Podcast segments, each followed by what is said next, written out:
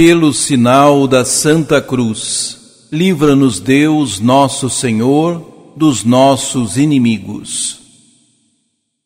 Ninguém pode conhecer a Deus e seu mistério se não tiver o Espírito de Deus. O Espírito Santo que recebemos no batismo e que nos faz agir a exemplo de Jesus. Proclamação do Evangelho de Jesus Cristo segundo Lucas. Naquele tempo, Jesus desceu a Cafarnaum, cidade da Galiléia, e aí ensinava-os aos sábados. As pessoas ficavam admiradas com o seu ensinamento, porque Jesus falava com autoridade. Na sinagoga havia um homem possuído pelo espírito de um demônio impuro, que gritou em alta voz: o que quer de nós, Jesus Nazareno? Viestes para nos destruir? Eu sei quem tu és. Tu és o Santo de Deus.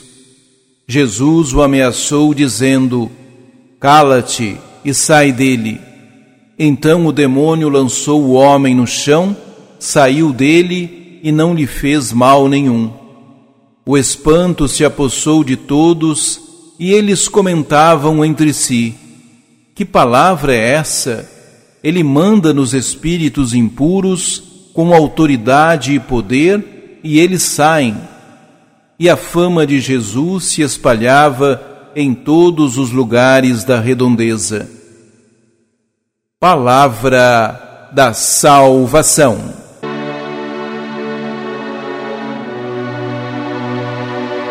As pessoas ficavam admiradas com o ensinamento de Jesus, porque ele falava com autoridade. Jesus falava com autoridade porque tinha convicção e vivia conforme o que apregoava. Ele não tinha dúvidas da sua missão salvífica e da sua identidade de Filho de Deus, guiado pelo Espírito Santo.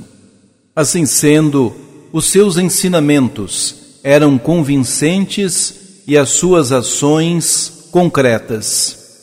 Assim, ele sabia o que estava ensinando e tinha certeza daquilo sobre o qual estava falando, porque vivenciava o que pregava. A sua vida era o próprio Evangelho. Ele não agia como nós, que às vezes fazemos as coisas sem convicção, com medo, inibidos e terminamos por dar contra-testemunho dos ensinamentos evangélicos. Jesus Cristo era conduzido pelo Espírito Santo, porque mantinha uma intimidade perene com o Pai e recebia dele todas as instruções para que pudesse realizar a sua obra aqui na terra. Dessa forma, ele demonstrava ter plena consciência da sua missão e agia com firmeza e poder. A partir dele, as coisas aconteciam conforme ele pregava. Ele não vacilava e, consequentemente, até os demônios o reconheciam e o obedeciam. Os espíritos maus eram submissos à sua autoridade mais ainda que os fariseus e doutores da lei. Jesus deixou para nós a incumbência de também mandar calar os espíritos impuros e libertar os cativos. No entanto, para que isso seja possível acontecer, nós também necessitamos entrar em sintonia com o Pai, em oração, e pedir que o Espírito Santo se manifeste através de nós.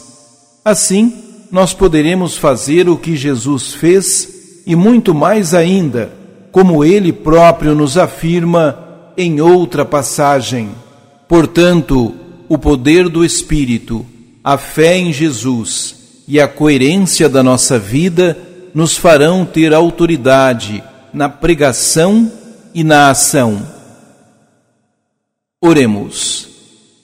Ó Jesus, Santo de Deus, despertas a admiração dos galileus, porque com autoridade das ordens aos espíritos maus e eles te obedecem. As pessoas ficam libertadas e o reino de Deus se propaga. Queremos nos unir ao povo que te louva ao reconhecer teu poder divino e tua obra libertadora. Pelo sinal da Santa Cruz, livra-nos Deus, nosso Senhor, dos nossos inimigos.